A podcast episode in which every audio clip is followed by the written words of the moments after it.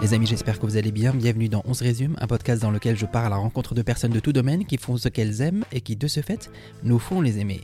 Si vous appréciez votre écoute, n'hésitez pas à vous abonner pour être informé des prochains épisodes et pensez à mettre 5 étoiles ou un petit commentaire sur votre application de podcast.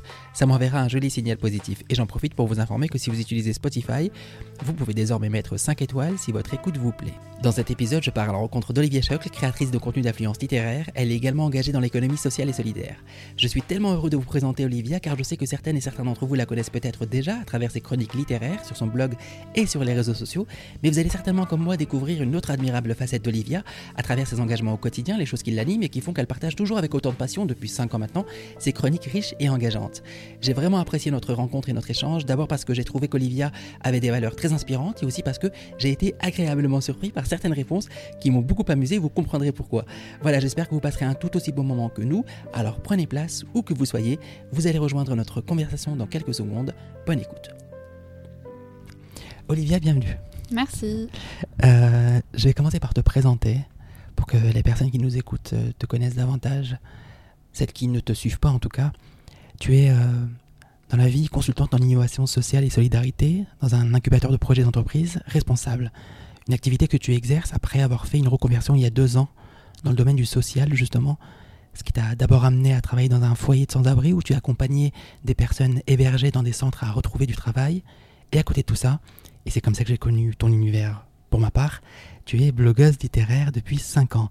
Tu tiens un blog qui s'appelle The Unnamed Bookshelf. Je ne sais pas si je l'ai bien prononcé. Personne ne sait le prononcer, c'est pas grave. Qui, je crois, veut dire en français la bibliothèque sans nom. Waouh, j'avais peur. Hein.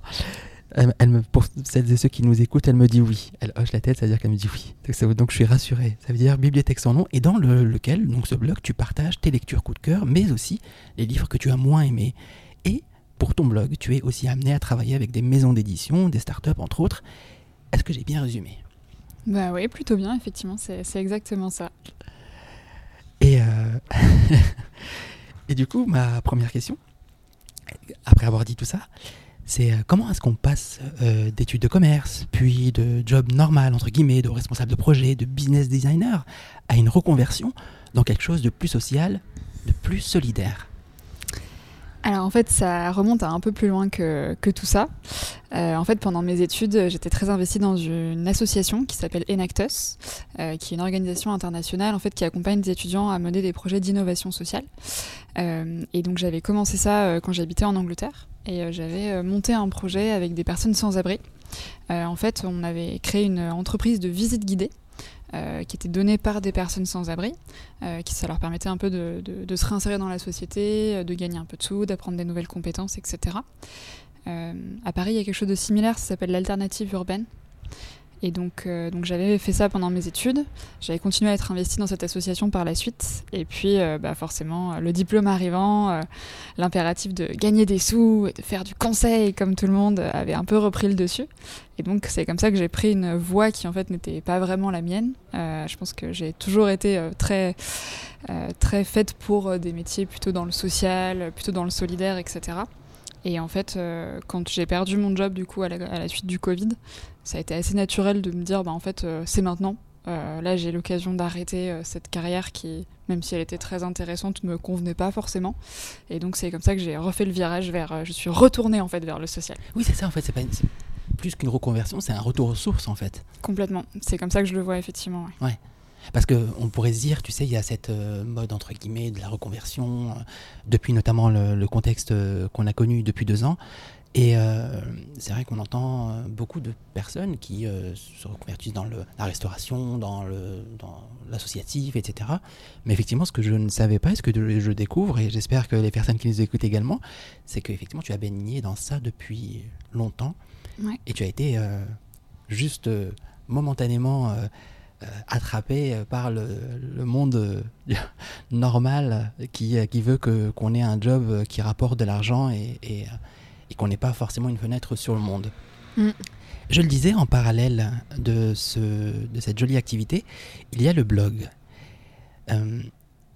moi, j'ai une question très basique finalement sur ce blog parce que je suis certain que les gens qui nous écoutent, le, ou pas, hein, mais je vous invite à aller voir le blog d'Olivia, mais et ceux qui nous écoutent peut-être le savent déjà parce que tu l'as peut-être déjà écrit, mais d'où vient cette envie en fait, de base, de se dire un matin, parce que c'était il y a 5 ans déjà, euh, je vais euh, aller sur Internet et je vais partager euh, des chroniques Alors en fait, initialement, j'avais commencé à écrire pas mal de chroniques sur Babelio. Donc il y a des... j'ai un compte sur Babelio, je crois, depuis 2013. Babelio, pour ceux qui ne savent pas ce que c'est, est-ce que tu peux nous expliquer? Babelio, c'est une sorte de réseau social pour les livres où en fait on peut renseigner son profil de lecteur, les livres qu'on lit, mettre des chroniques ou des citations des livres du coup qu'on a lus. Euh, c'est vrai que j'avais commencé à m'investir euh, dans Babelio assez, assez tôt. Euh, et puis en fait, alors moi j'avais travaillé un petit peu dans l'édition, j'ai fait, j'ai fait quelques stages dans l'édition, et donc j'étais en colloque avec une personne qui travaillait aux éditions Grasset, au web marketing, en 2017, et qui un jour m'a dit Mais toutes tes chroniques là sur Babelio, c'est super, tu devrais le valoriser, tu devrais en faire un blog. Et elle me disait Tu verras, les maisons d'édition, si t'as un blog, ils t'enverront des livres. Et alors je me suis dit, ah bah ça vaut le coup. du coup, je me suis réveillée un matin en me disant que ouais, finalement, ça serait peut-être une bonne idée de faire ça. C'est génial. En fait, c'est de se dire, j'ouvre un blog pour avoir euh, des livres gratuits. C'était pas la seule motivation, mais, euh, effectivement, c'était. Pour présenter, mais du coup, moi, je vais, demain, je vais ouvrir un blog euh, sur les bonbons. Comme ça, j'en recevrai plein, plein, plein de la part d'Aribo et, autres concurrents. donc, tu, ouvres ce blog où tu te dis, je vais écrire des chroniques, mais tu sais, il y a toujours cette appréhension de se dire est-ce que ce qu'on va me lire? Est-ce que je vais pas écrire euh, Toi, à ce moment-là, quelle est ta ton envie? Est-ce que c'est d'être lu, euh, que tes chroniques soient vues, ou est-ce que c'est juste de, de, laisser s'exprimer quelque chose en toi qui, apparaît effectivement, euh, pour rigoler, on a dit que c'était pour recevoir des livres, mais je pense qu'au-delà de ça, il y a aussi une envie de tu finis un livre, tu le refermes, mais tu as envie de, de, de, voilà, d'en parler. quoi. Mm. En fait, j'ai surtout envie de garder une trace. j'ai toujours énormément lu. Euh, et, je trouve que c'est dommage, en fait, euh, quand on est un grand lecteur ou une grande lectrice, c'est qu'on lit beaucoup, des, centaines de livres par an, et puis à un moment donné, on nous reparle d'un livre et, on n'a aucune idée de ce qu'on a pensé de ce livre à ce moment-là. Et, c'est pour ça que j'ai commencé à écrire des chroniques au début sur Babelio, euh, même si j'imagine que personne ne les lisait, hein, franchement, je sais pas combien il y a de gens sur Babelio, mais un certain nombre, je pense. Et donc, je pense que mes chroniques passaient complètement inaperçues, mais... C'est ce que tu crois, si ça se trouve... Je ne sais pas, je, ne saurais jamais. elles étaient au moins lues par euh, les auteurs et autrices eux-mêmes. Peut-être. Mais en tout cas, c'est vrai que c'était ça la démarche au début, c'était plus de garder une trace. Euh, et puis, euh, quitte à écrire les chroniques sur Babelio, du coup, les faire sur un blog, c'était pas vraiment différent finalement, un, peu plus, un petit peu plus chronophage, puisque je mets un peu plus d'efforts dans le blog que, sur Babelio. Mais, mais je voulais vraiment avoir ce, voilà, garder euh, une idée de ce que j'ai pensé, de ce que j'ai aimé dans un livre quand je l'ai lu, ou pas d'ailleurs, et, de pouvoir justement en parler plus tard. Et euh, justement, parlant de, de, livres que tu as lus et, dont tu parles, euh, il y a évidemment des, des, livres au coup de cœur, moi je les ai vus et, on peut s'inspirer très, voilà, assez aisément de tes lectures pour, pour trouver les nôtres. Mais j'ai envie de te demander, moi, si tu avais un livre à conseiller à une, personne qui nous écoute et qui a un peu, euh, entre guillemets, abandonné la lecture. Un livre qui, euh, pas le livre ultime, mais presque, celui qui lui redonnerait goût à la lecture. Parce qu'on a tous, j'ai le sentiment qu'on a tous été, on va dire, bercés euh, au départ par, par les livres. Et, et chacune et chacun, on a emprunté un chemin différent. Aujourd'hui, moi, je te rejoins complètement dans cette boulimie euh, par rapport à nos lectures, mais je me dis, et j'en rencontre et j'entends des gens qui ne sont pas dans le même cas, qui ont malheureusement ou heureusement pour eux si c'est euh, s'ils sont trop occupés dans leurs activités respectives, mais je me dis, aujourd'hui moi je pense, je, ne pense pas être capable de trouver un livre ultime à leur conseil. Enfin, je crois, hein, il faudrait que j'y réfléchisse, mais je me dis, est-ce que toi tu as déjà pensé à ça? Pas vraiment. En fait, euh, quand on a un blog littéraire, il y a beaucoup de gens qui nous demandent des recommandations de lecture euh, tout le temps. En fait, euh, et surtout la question vient toujours un peu de cette manière en disant si tu devais me, me recommander un livre, qu'est-ce que ça serait? Et à chaque fois, je, je, bug parce que, en fait, ça dépend de la personne qui est en face. J'ai des goûts de lecture, moi, personnellement, assez éclectiques. Donc, J'ai vu ça je sais que les choses que je vais pouvoir conseiller à quelqu'un vont être complètement différentes de ce que je vais conseiller à la personne d'à côté. Euh, après, je pense que le livre ultime, que dont je n'ai jamais, j'ai jamais rencontré personne qui n'a pas aimé ce livre, c'est Le Comte de Monte Cristo d'Alexandre Dumas. Ah, C'est un sacré pavé. oui, 1000 pages, plus de 1000 pages. Euh, c'est en, de six, 1000 en six pages. volumes, je crois. Alors initialement Ouais. peut-être, maintenant il y a deux tomes du coup qui sont chez Folio. Je crois Ouais. que chacun des tomes doit faire euh, 600 pages, un truc comme ça. Ouais.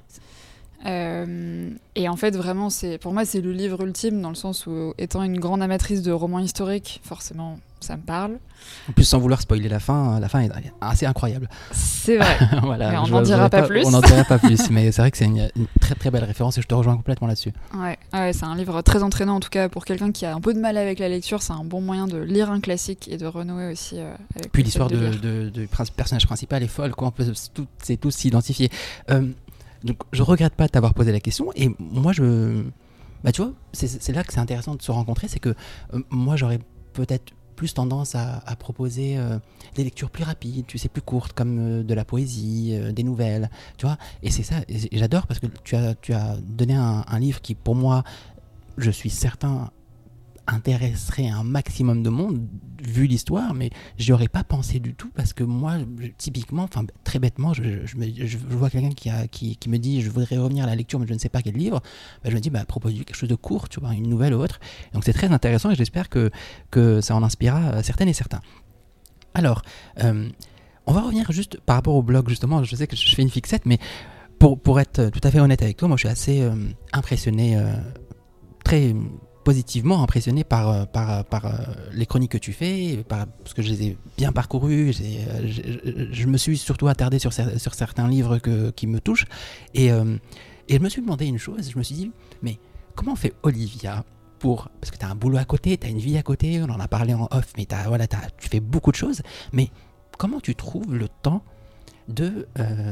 et surtout le- la volonté de continuer à faire ça depuis 5 ans? Euh, c'est une très bonne question. En fait, euh, j'arrive pas vraiment à savoir euh, pourquoi je, je continue tout le temps. C'est, en fait, c'est plus fort que moi. C'est vrai qu'il y a des moments où moi j'ai un peu envie de laisser tomber parce que voilà, j'ai d'autres choses à faire et, et c'est chronophage quand même en fait comme activité. Après, je pense que ce qui est aussi assez galvanisant quand même, c'est, la communauté. Ouais. euh, que j'ai pu rencontrer, Euh, j'ai été très très impressionnée en fait en, en commençant ce blog, en commençant à, à interagir sur les réseaux. Il y a un nombre de gens qui postent sur leurs lectures c'est incroyable. Ouais. Et en plus, c'est que des gens hyper sympas, hyper bienveillants. Bon, il y a toujours euh, occasionnellement une personne euh, voilà, qui est pas Même aussi quand tu as commencé, il y avait déjà du monde qui. euh, Tout de suite. Tout de suite, je me suis retrouvée avec des gens qui commentaient, qui me faisaient des retours sur leur propre lecture, qui interagissaient. Enfin, c'est incroyable, même quand on poste quelque chose sur les réseaux. même pas. Il y a deux semaines, j'avais le Covid, j'ai posté une photo, voilà, en disant bon bah voilà, j'ai le Covid. Et le nombre de personnes qui m'ont dit ah bah bon courage à toi, euh, bonne lecture alors. euh, c'est incroyable, c'est cette communauté aussi qui, qui nous porte en fait parce que même si des fois on se dit oh bah j'ai lu euh, j'ai lu ça c'était bien mais un peu la flemme d'écrire une chronique bon voilà ça va me encore me prendre du temps. Puis après on se dit que ça va être chouette finalement de savoir ce que Elsa, ce que Lolita ok a pensé en fait de ce truc là. Donc c'est chouette en fait de, de garder aussi cette communauté autour de soi. D'avoir finalement un écho Mm. de ce qu'on a lu et de ce qu'on partage. Euh, alors, je, en parlant de, de partage et en parlant justement, euh, là on, va- faire une petite euh, pause par rapport au blog. Je voulais revenir sur une parce que j'ai parcouru un peu ce que tu faisais et je voudrais revenir rapidement sur effectivement tu parlais de communauté, tu parlais de, de- choses qui que le fait d'avoir un blog te donnait l'occasion de faire, notamment des belles rencontres euh, et aussi des événements. Moi, je- je- encore une fois, parce que j'ai assez bien regardé ce que tu avais fait et c'est vrai que c'est impressionnant. Tu as participé à des super événements. Tu as rencontré euh, des écrivaines et des écrivains qui sont. Enfin, c'est impressionnant, vraiment. Donc, euh, bravo déjà pour ça. Voilà. Et euh, et il y a aussi une autre chose que tu fais, et euh, je voulais la partager avec celles et ceux qui nous écoutent, c'est des carnets. il paraît que euh, tu as beaucoup de carnets. Oui. Me demande pas comment j'ai trouvé ça, mais euh, je le sais. Ah ouais, je sais comment t'as trouvé Voilà. ça. Voilà. Et qui te permettent notamment de prendre des notes pendant tes lectures ou encore d'organiser tes chroniques. Mais euh, est-ce qu'au-delà de ça, est-ce que tu écris aussi à côté? Est-ce qu'il y a un carnet qui est, qui est réservé à des petits textes à vocation un jour d'être lus Euh, alors pas un carnet parce que euh, vu que je suis très perfectionniste, j'aime pas faire des ratures et quand on écrit, c'est malheureusement euh, un peu indispensable. Donc je préfère écrire sur ordinateur. Euh, ça m'arrive d'écrire, plus quand j'étais jeune que maintenant. C'est vrai que le temps fait que bah, malheureusement j'ai moins de temps pour essayer de m'y consacrer. J'ai renoué un peu avec ça justement en 2020 pendant le confinement. J'ai participé à un concours de nouvelles organisé par les éditions Les Escales. Euh, J'avais écrit du coup une nouvelle sur, sur un camp de, de réfugiés à Moria en Grèce. Euh, j'ai eu la chance de gagner ce concours euh, et d'être publiée sur le site des Escales. La nouvelle normalement est, je pense, toujours disponible. J'ai pas vérifié dernièrement, mais euh, je pense qu'elle est toujours disponible. Ouais. Et voilà, donc j'écris de temps en temps, mais c'est quand même assez rare et c'est vrai que ça m'aide d'avoir un- une opportunité, comme ce concours de nouvelles Ouais. par exemple. Mais c'est fou parce que tu participes pour la première fois à un concours d'écriture, sachant que tu es une lectrice assidue et, et passionnée. Euh, se mettre à l'écriture euh, et gagner un concours derrière de nouvelles, c'est incroyable. Comment est-ce qu'on le Est-ce qu'on est, est-ce qu'on commence à être un peu, euh, je sais pas, est-ce que ça nous titille? Est-ce qu'on se dit bon, bah, finalement peut-être que je vais en écrire une deuxième? Oui, Alors attention, peut-être peut-être qu'Olivia va nous révéler quelque chose. Euh, non, effectivement, ça donne envie. En fait, c'est vrai que ben, sais ce qu'on dit, hein, tous, les, tous les lecteurs, tous les grands lecteurs sont des écrivains ratés, tous les éditeurs sont des écrivains ratés, hein, c'est c'est connu. Euh, ça donne envie et en même temps, ça change pas le fait que le temps manque. Ouais. Et aussi, euh, pour ma part, en tout cas, il y a vraiment une question de sujet d'écriture. Euh, si j'ai écrit cette nouvelle et j'ai réussi à aller au bout de cette écriture, c'est aussi parce que le sujet me semblait im- important en fait. Euh, parce que euh, voilà, ça parlait des gens euh, dans un camp euh, qu'on oublie, qui sont là entassés les uns sur les autres dans des conditions insalubres, et ça me paraissait intéressant, enfin important en fait de, de parler d'eux Ouais. aussi. Euh, et j'ai à cœur en fait si j'écris de parler de quelque chose qui me semble important. Ouais. Et malheureusement, euh, j'ai du mal à trouver ce genre de sujet en fait, ou de me sentir suffisamment légitime pour euh, les aborder quand j'en trouve. Donc j'ai des idées dans ma tête, mais, mais c'est difficile en fait de- d'aborder des, sujets- des sujets comme ça qui paraissent Ouais. importants en fait. Difficile à écrire ou à lire? À écrire en fait, et surtout une question de légitimité. Euh, j'ai euh, bah, notamment à travers mon travail euh, au foyer Notre-Dame des Sans-Abri, j'ai eu l'occasion de rencontrer euh, d'autres personnes qui ont des parcours de vie euh, particuliers. J'ai travaillé avec des femmes en sortie de prostitution, vi- victimes d'une voilà, de la traite des femmes. Enfin, c'est dramatique et, et à un moment donné, je me suis dit ah, peut-être ce sujet, ce serait bien d'en parler en fait, de- d'écrire là-dessus. Ouais. Mais je me sens pas légitime en fait d'écrire là-dessus. Moi, je pense, moi, je suis pas d'accord. Franchement, c'est peut-être le seul moment où on sera pas d'accord dans le podcast parce que moi, je suis pas. euh, moi, je pense que si, si, si- il n'y a pas forcément besoin d'une très grande légitimité pour pour les pour écrire là-dessus. Euh, alors peut-être que certaines et certains ne seront pas d'accord avec moi, mais je pense que à partir du moment où un sujet nous touche profondément, parce que moi je, je te vois, les gens ne te voient pas, mais moi je te vois en parler et t'en parles avec euh, beaucoup beaucoup de, de ferveur et je pense que si un sujet nous touche, à partir de ce moment-là, effectivement, il y a un travail de recherche à faire, un travail effectivement d'investigation. Et peut-être là, le, seul argument que je pourrais entendre, c'est celui du temps, peut-être effectivement, et que tu as, commencé d'ailleurs par ça. Mais la légitimité, à mon sens, tu l'as à partir du moment où c'est un sujet qui te, voilà, qui te, qui te transcende et, on sent que tu as envie de, t'exprimer là-dessus. quoi. Et après, après, il faut un truc que tout le monde n'a pas et visiblement que tu as, c'est le talent d'écrire.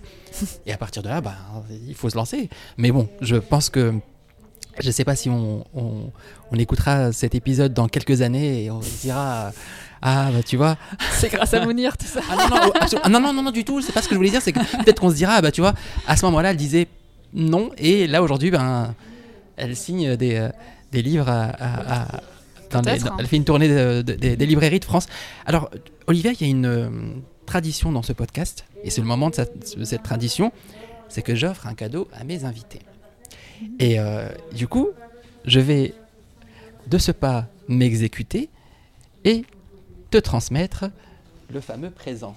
Alors attends, si j'arrive à le sortir de mon sac.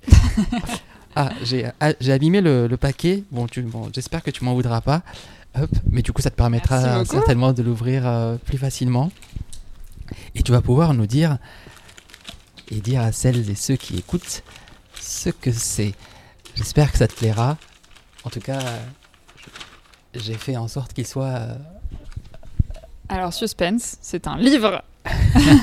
un livre sur les plus beaux villages de France, les plus belles destinations de charme à découvrir. Exactement, Ça a c'est des éditions super beau. Un guide officiel des plus beaux villages de France. Et j'ai pensé en fait à t'offrir ça, car je sais que qu'une autre de tes passions, Alors là, ça se trouve, tu vas me stopper direct, mais je pense que je me trompe pas. C'est le voyage. Ouais, c'est vrai. Et euh, tu as déjà visité plusieurs pays. Là, elle est en train de parcourir le livre et tout. non, en fait, c'est un, une super idée en plus. Euh, ah bah, merci beaucoup. J'ai euh, beaucoup, beaucoup réfléchi. J'avais peur de me louper. Et, et du coup, je suis content en tout cas de, que ça te plaise. Parce que voilà, une de tes passions est le voyage. Tu as déjà visité plusieurs pays, plusieurs continents. Et voilà, je te posais une question toute bête. C'est quoi ton rapport au voyage? Pourquoi, pourquoi Alors, on aime tous évidemment voyager. Bon, certains sont un peu plus sédentaires que d'autres. Mais c'est en quoi le voyage te touche? Euh, C'est une très bonne question. Euh, en fait, j'ai toujours été habituée à voyager. Euh, du coup, ma, mère est écossaise, donc j'ai beaucoup voyagé quand j'étais plus jeune. et j'ai gardé en fait cette habitude aussi et cette en fait cette volonté de prendre du recul sur ma propre vie en allant un peu ailleurs. Euh, j'ai jamais fait des grands tours du monde comme certains ont fait ou des, mois et des mois à l'étranger. Mais, euh, mais à chaque fois que je pars en voyage, c'est pour moi surtout l'occasion de découvrir une autre culture. Euh, de découvrir d'autres gens aussi, d'autres façons de faire. je, je suis pas forcément une genre de personne qui voyage pour les paysages, mais plus pour la culture en fait à chaque fois. et ça me permet, je trouve, vraiment de, de revenir euh, dans de meilleures conditions en fait. Aussi partir permet de mieux revenir, je trouve. Et comment, comment tu reviens euh, Par les rencontres que tu fais euh, là-bas, par les, échanges avec les gens que tu rencontres, etc. Oui, aussi, ouais, ouais, par les, rencontres. Et puis vraiment aussi bah, ouvrir les yeux sur plein de choses, agrandir son esprit aussi, ça c'est important. Et j'ai l'impression qu'il y a un peu le même parallèle avec la littérature aussi, parce que, on, bah, en tout cas, les deux, moi, je vois, je vois deux choses qu'on achète et qui nous enrichissent davantage. Euh, est-ce que hum, ça occupe une place aussi importante? Est-ce que tu te verrais, euh, je sais pas, être euh, à, moitié en France et à moitié ailleurs? Je pense que je suis pas capable d'être à moitié quelque part, donc je pense que je partirai un jour. Euh, probablement, mais euh, je, je pense pas que j'arriverai à, faire. Euh, On n'aura pas la primeur aujourd'hui de la destination.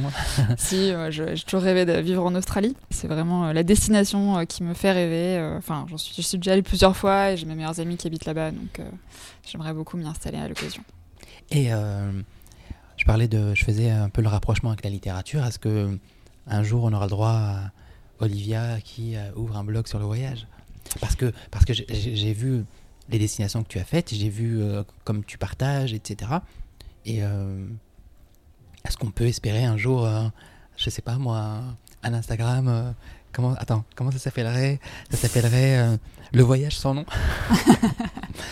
Ou, ou je sais pas, la valise sans nom C'est pas vraiment dans les plans. Surtout parce que même si j'aime beaucoup écrire sur mes lectures, j'aime pas trop raconter ma vie. Et euh, je trouve que euh, du coup, raconter ses voyages, c'est un peu raconter sa vie aussi. Euh, c'est des moments aussi pour moi de déconnexion. même si je mets des photos sur Instagram, généralement quand je suis en voyage, le téléphone il reste au fond du sac. C'est important pour moi aussi en fait de d'expérimenter de manière assez authentique et de pas juste regarder tout ça à travers un écran. Donc j'ai pas forcément envie en fait d'écrire sur mes voyages. C'est une expérience qui se vit et pas qui se lit à mon avis. C'est une superbe réponse. Alors on va rester sur, dans le domaine du voyage avant de te poser une question euh, là-dessus, mais je voudrais juste euh, faire un, aller-retour, justement, euh, vers ton Instagram, dans le, qui est un peu, on va dire, le relais de, ce que tu, de ce que tu postes dans ton blog, parce qu'aujourd'hui, les réseaux sociaux sont indispensables, incontournables, et, et euh, il y a une chose qui, euh, je vous invite euh, toutes et tous à, aller voir l'Instagram d'Olivia que je mettrai dans la description. Mais en gros, quand on est sur Instagram, on peut mettre la position d'où on est. On poste une chronique ou une photo ou je sais pas, certains postent de ce qu'ils mangent. voilà, chacun fait ce qu'il veut. Et donc on peut mettre la position et la logique voudrait qu'on mette l'endroit où on est présentement. Et moi, je te cache pas qu'un jour, je me suis fait avoir.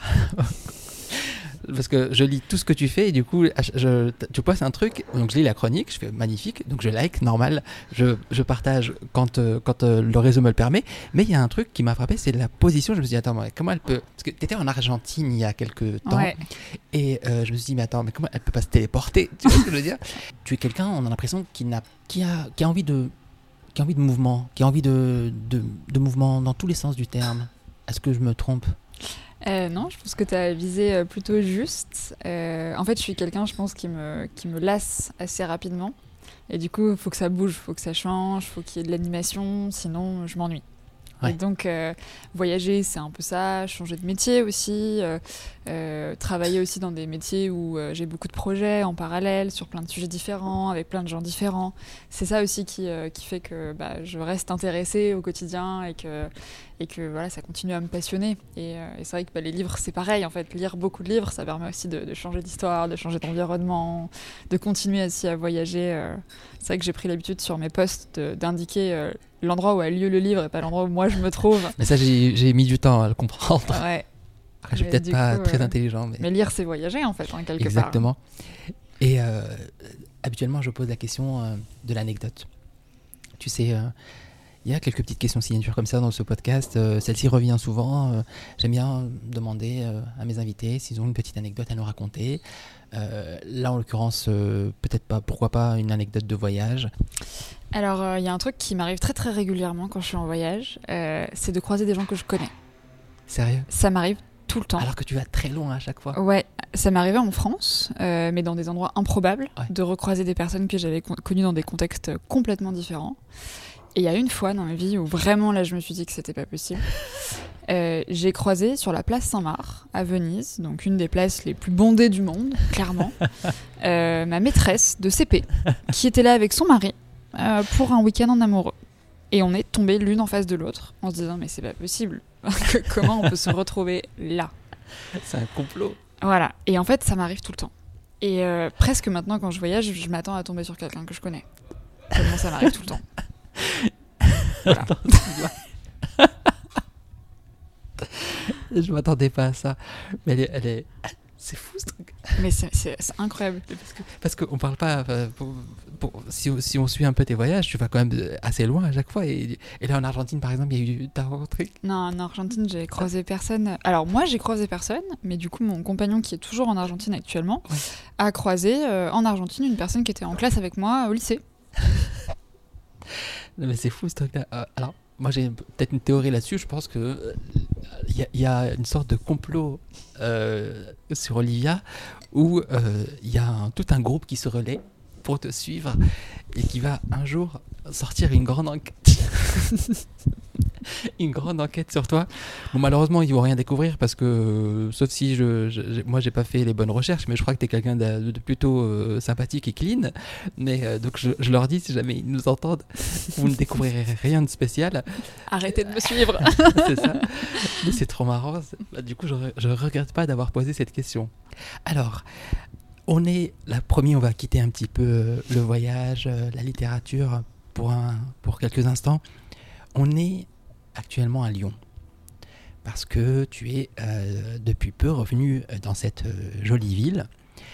Et Lyon, c'est la ville où a été inventé le cinéma. Et j'avais envie, j'avais envie de parler de ça parce que c'est un domaine. En tout cas, le cinéma, jusqu'à maintenant, dans les épisodes précédents, j'en ai pas beaucoup parlé. On n'a pas beaucoup parlé avec les, mes différents invités parce que la discussion ne, s'y prêtait pas tout de suite. Mais là, euh, étant à Lyon, je me dis, euh, c'est maintenant ou jamais. Donc Lyon, euh, ville où a été inventé le cinéma. Et est-ce que parce que du coup, tout à l'heure, je parlais de tes lectures que tout le monde connaît par ton blog. Si vous nous écoutez et vous voulez en savoir plus sur ce qu'Olivia aime en termes de livres, en termes de, de genre, etc., tout est dans son blog. Donc là, vous découvrirez rien, rien d'autre dans ce podcast parce que sinon, ce serait pas intéressant. Mais en revanche, je pense que le cinéma, on t'a pas assez entendu là-dessus ou lu dessus. Et euh, je voulais savoir justement, euh, pour les lectrices et les lecteurs de ton blog qui te connaissent, euh, si tu avais un genre de cinéma préféré. quel est le cinéma d'Olivia? Alors, Olivier va pas trop au cinéma. en fait, c'est vraiment un truc que je fais pas beaucoup. Je regarde plutôt des trucs chez moi, euh, sur mon ordi, euh, voilà, Netflix, tout ça, comme, beaucoup de gens. Euh, J'ai pas forcément de style euh, cinématographique préféré, je dirais. Je regarde un peu de tout, en fait. C'est un peu ça. comme beaucoup de grands lecteurs, j'essaie d'éviter beaucoup les films qui sont tirés de livres. Oui, ça allait être la question sous-jacente. C'est est-ce que tu regardes des adaptations de livres que tu as lus, que tu as aimés? Ça m'arrive, et souvent c'est quand même très décevant. Euh, pas forcément parce que le film est mauvais, hein, il y en a qui sont très bien, mais euh, par contre c'est vrai que quand on lit, enfin, en tout cas moi je suis le genre de lectrice où vraiment je, je me fais une image dans ma tête. Enfin, Ouais. je- C'est pas juste des mots, c'est vraiment ça prend forme en fait dans ma tête d'une certaine manière. Et, euh, et en fait, euh, quand j'arrive j'arrive devant le film, forcément, les acteurs n'ont pas la même tête que les gens que j'avais vus dans ma tête quand je lisais le livre. Donc ça me perturbe beaucoup. Et c'est vrai qu'il y a toute une magie en fait qu'on s'imagine nous-mêmes dans notre propre tête euh, quand, on, quand on lit un livre. Ouais. Et le fait d'avoir des images du coup euh, toutes faites devant les yeux, Ouais. ça, ça enlève un peu du charme de, de l'histoire. Alors, tu as parlé de Netflix. Pareil, je crois que j'en ai jamais parlé dans ce podcast, donc ça sera l'occasion. Qui est une plateforme euh, que tout le monde connaît maintenant, qui euh, propose des euh, productions originales de films, de séries, etc. Tout genre confondu, avec des actrices et des acteurs connus, d'autres moins, qui nous fait découvrir aussi beaucoup de, choses. Est-ce qu'il y a, est-ce que tu aurais une recommandation pour celles et ceux qui nous écoutent, une série, un, film? Alors, moi, les films que je regarde beaucoup, c'est. Je regarde des films de Bollywood en fait. C'est pour ça que je parle pas beaucoup de cinéma. C'est vrai c'est que c'est un peu Il y particulier. en a sur Netflix? Il y en a beaucoup sur Netflix, ouais. ah, Je savais même pas. Ouais, il y en a pas mal sur Netflix. Euh, et si euh, vous devez en regarder qu'un seul, euh, bon, il y en a un qui passe sur Netflix qui est formidable, qui s'appelle Ramlila. Euh, R-A. euh, R-A-M, et en fait c'est deux prénoms, donc le prénom Ram Ouais, qui est un ouais. prénom masculin, Ouais. et Lila qui est un prénom féminin, L-2-E-L-A. Ok. Et euh, donc voilà, ça c'est mon film euh, préféré. Mais sur euh, Netflix, il y a un très très bon film qui s'appelle La famille indienne. Ouais. Je t'épargne le nom en, ind- en. Euh, et voilà, moi je regarde beaucoup de films de Bollywood, donc c'est pas forcément. Mais j'ai envie de te demander pour- comment ça se fait. Enfin, je veux dire, euh, t'es, euh, quand on voit ce que tu lis, etc., ça n'a rien à voir. Enfin, Qu'est-ce qui t'a amené à ce cinéma? Alors en fait, j'ai vécu en Angleterre. Ouais. Euh, et en Angleterre, je vivais du coup avec euh, une de mes meilleures amies qui est d'origine indienne, euh, qui a commencé à me montrer des films de Bollywood. et surtout, j'ai commencé à danser le Bollywood à cette période-là, ce que je fais toujours aujourd'hui. Euh, et donc, qui fait que je suis particulièrement attirée par euh, la culture indienne et, Ouais. euh, et les films de Bollywood. Du coup, puisque je danse le Bollywood, ça m'intéresse aussi de voir les films incroyable. qui sortent. Et attends, je sais pas si tu l'avais déjà dit avant. Moi, j'adore avoir cette information dans le podcast. Du coup, du coup, la, la- question était bienvenue. Donc, tu danses le Bollywood. Oui, je danse le Bollywood ici à Lyon, tout à fait. Et est-ce que on aura droit un jour sur le blog ou sur l'Instagram à une vidéo euh, Peut-être. d'Olivia qui lit un livre tout en dansant le Bollywood Alors ça, ça va être compliqué. Mais par contre, des vidéos de... J'en ai mis, je crois, une fois ou deux, euh, des, des vidéos de Bollywood. euh, Ah, j'ai pas vu. ouais. Et donc, euh, il y a ma prof qui poste régulièrement des vidéos de cours de Bollywood. Rafia Bond, du coup, qui enseigne dans les pentes de la Croix-Rousse. Qu'on embrasse, d'accord. Mais tu vois, j'apprends un truc, je le savais pas. C'est magnifique. Donc des, des, des films euh, bollywoodiens et des une série, non? Peut-être une petite série. euh, Ma dernière série du moment, c'est euh, New Amsterdam. Euh, une série, du coup, un peu type euh, Grey's Anatomy dans un hôpital. euh. Voilà, c'est super bien comme série, je vous recommande vivement. Ça, c'est un sujet efficace. hein, L'hôpital, euh, depuis des années, on a droit à des séries, des films, et ça marche. Et même moi, à la base, je suis pas trop fan de ce type de série. Et quand je me mets devant, euh, bah, tu as envie de savoir si le, Mm. le- voilà, la- le personnage principal, euh, il, va, il va lui arriver des choses ou pas, ou en tout cas, s'il va réussir à, à soigner tel ou tel patient. Alors, on a parlé euh, de cinéma, de plateforme, et justement, une autre des questions qui revient souvent dans le podcast, et qui, moi, je trouve. euh, en tout cas, euh, la réponse, je la trouve int- intéressante à ce moment-là parce que parfois ça nous mène à, à ce que mon invité, à ce qui l'anime en ce moment, à ce qui l'intéresse, parce que tu sais, on a des choses qu'on aime, euh, les livres, euh, le cinéma, le voyage, Bollywood, mais parfois on est euh, interpellé, c'est peut-être le plus le terme, interpellé par des choses du moment. Et du coup, c'est pour ça que je pose euh, la question suivante, c'est de savoir, euh, Olivia, quel est le dernier euh, contenu que tu as consulté sur ton téléphone avant qu'on se voit? Ça peut être une vidéo sur YouTube, ça peut être un article d'un journal, l'article d'un blog, ça peut être un- une photo Instagram qui t'a, sur laquelle tu es resté et tu te dis, voilà, tu t'es posé des questions ou pas. Est-ce qu'on, est-ce que tu pourrais nous confier ça? Et ben, juste avant d'arriver, j'ai lu l'article du Monde, du coup sur Joël Dicker, euh, qui s'appelle La vérité sur l'affaire Joël Dicker. Qui va sortir un, un livre en mars, je qui crois. sort un livre Oui. le 10 mars, tout à fait. Le 3, du coup, c'est le troisième tome euh, qui a été, de la série qui a été entamé par euh, La vérité sur l'affaire Eric Hébert. Et donc, je lisais cet article puisque, euh, effectivement, Joël Dicker, pour la première fois cette année, a décidé de s'auto-éditer.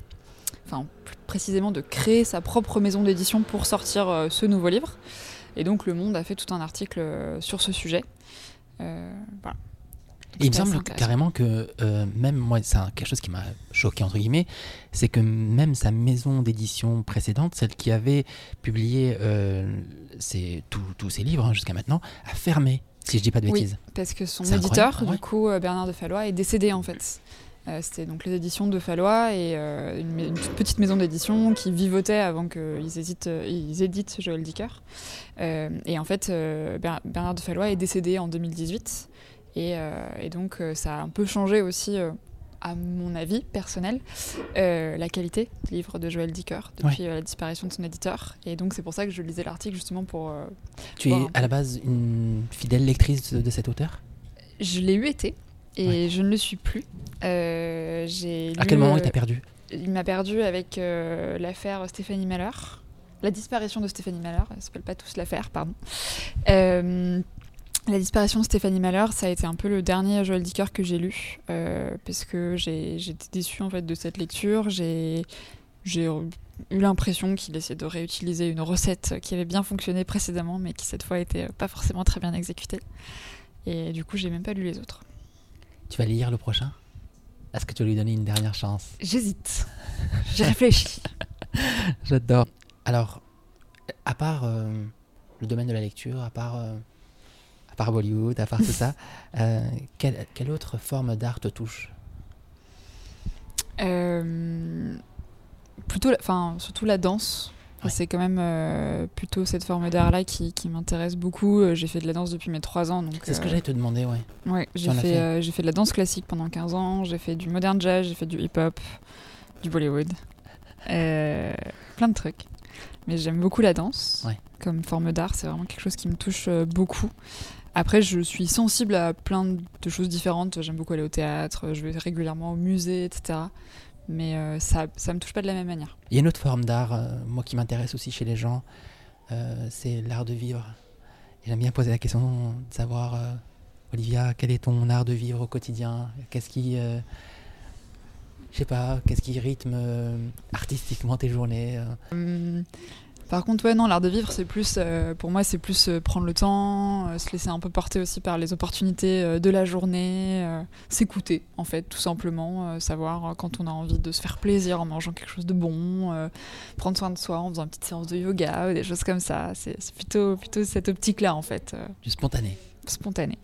Et est-ce que, après le blog, euh, après euh, les réseaux sociaux, après tout ça, est-ce que tu penses à une autre forme d'expression? Est-ce que tu envisages, euh, après effectivement ce qu'on a dit par rapport à, par rapport à tes carnets, euh, aux écritures, etc. Parce que tu sais, on, est dans une, on vit une époque où il y a tout un tas de moyens d'expression. Est-ce que tu... Alors effectivement, tu vas peut-être te dire, attends, mais celui-là, il, arrête pas de chercher des, exclus depuis tout à l'heure, mais euh, je tente. Est-ce qu'il y a, est-ce qu'on verra Olivia sous un autre format dans les prochains mois Est-ce que tu as d'autres envies?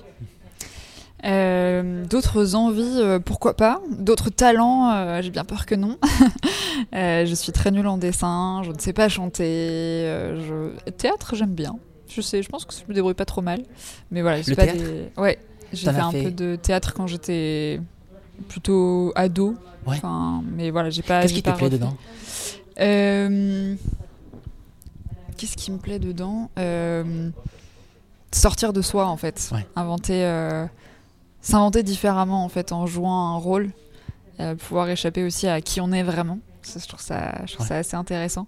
Mais ça fait longtemps que j'en ai pas fait. Donc, euh, Et pourquoi pas euh, en, en refaire? Le temps.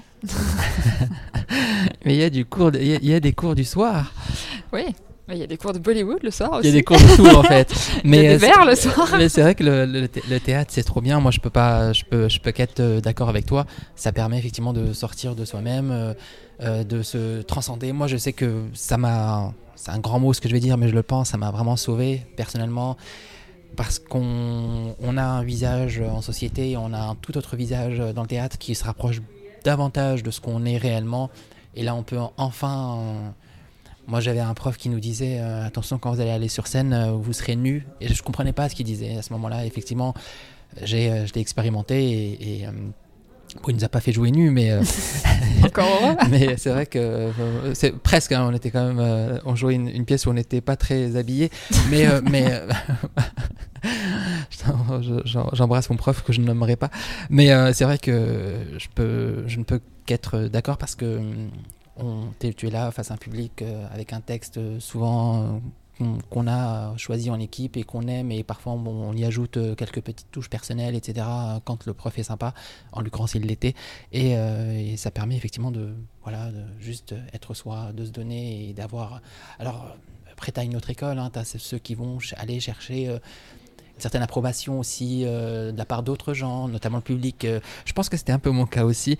Et voilà, donc si vous nous écoutez et que vous êtes à un stade de votre vie où vous cherchez une nouvelle activité pour la rentrée prochaine ou pour demain, il y a des cours euh, qui, recrutent toute l'année, voilà, le théâtre peut être aussi une très belle, euh, très belle activité.